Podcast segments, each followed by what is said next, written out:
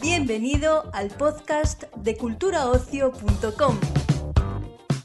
Celebramos una nueva cita en el podcast de Cultura Ocio, el portal de noticias sobre cine, series, música y ocio en general de la agencia Europa Press. En esta ocasión te ofrecemos una entrevista con el actor Oscar Isaac con motivo del estreno de la serie Caballero Luna el próximo 30 de marzo en la plataforma Disney Plus. Nuestro compañero Israel Arias, redactor jefe en culturaocio.com, ha tenido el placer de charlar con nuestro invitado para este episodio. Estar aquí contigo. Eh, ahora que hay tantas, tantas películas y ahora también tantas series de superhéroes, tú que ya tienes experiencia en este tipo de películas, que estuviste en, X-Men y, en grandes franquicias como Star Wars, eh, ¿qué crees que hace Caballero Luna especial? ¿Qué la hace única? Para mí vi una oportunidad de hacer un, un, estudio del personaje que, que, no se ha hecho en, en, el MCU. Tal vez un poco en, el primer Iron Man pero crear un personaje que, que la mayoría de la gente no conocen. Y también había mucha libertad porque ha cambiado tanto en los cómics este personaje. O sea que para mí, primera, primera cosa es el personaje. y, y, de verdad tener un estudio de ese personaje y sentir cómo se siente él, de su punto de vista, todo. y hablar de, de la salud mental. Precisamente por este tema te quería preguntar porque eh, sé que habéis estado trabajando con expertos para asesoraros. Eh, ¿crees, ¿Qué mensaje crees que manda, que manda la serie sobre este tipo de, enfermedades, de trastornos mentales?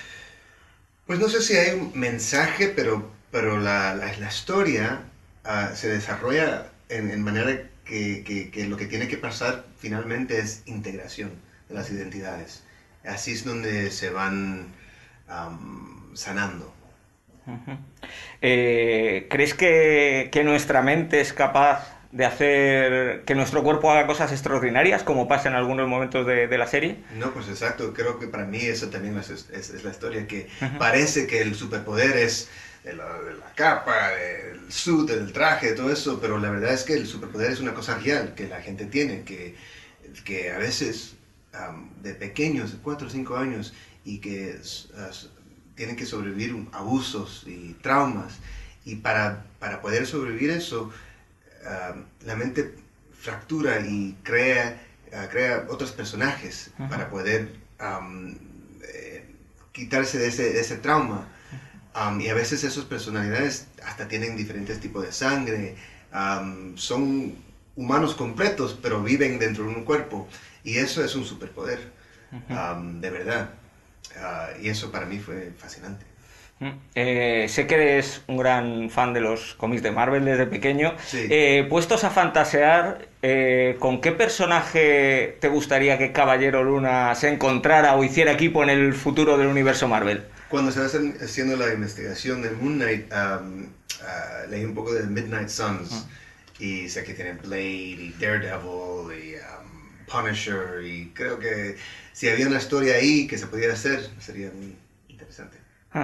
Eh, es la primera serie de Marvel que no está basada en un personaje que ya apareció directamente en las películas. Eh, ¿Eso os ha dado más libertad a la hora de crear el, el personaje o también un poco de miedo eh, en el sentido de decir, uy, a lo mejor la gente no lo conoce tanto, a lo mejor no se engancha tanto?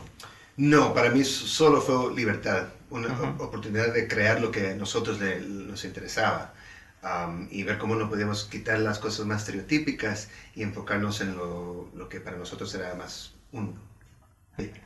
Y ya para terminar, y, y termino con esto, eh, también te quería preguntar por, por eh, ¿te imaginas una segunda temporada de Caballero Luna y cómo te gustaría que fuera? Puede ser que sí, la verdad es que si hay una historia que vale la pena eh, investigar, puede ser que sí, pero creo que primero tenemos que ver si la gente le gusta esta. Muy bien, muchísimas gracias por tu tiempo. Despedimos esta entrega del podcast culturaocio.com invitándote a descubrir el resto de episodios de este podcast, así como todo el catálogo de programas de nuestra red a través de Europa Press barra podcast.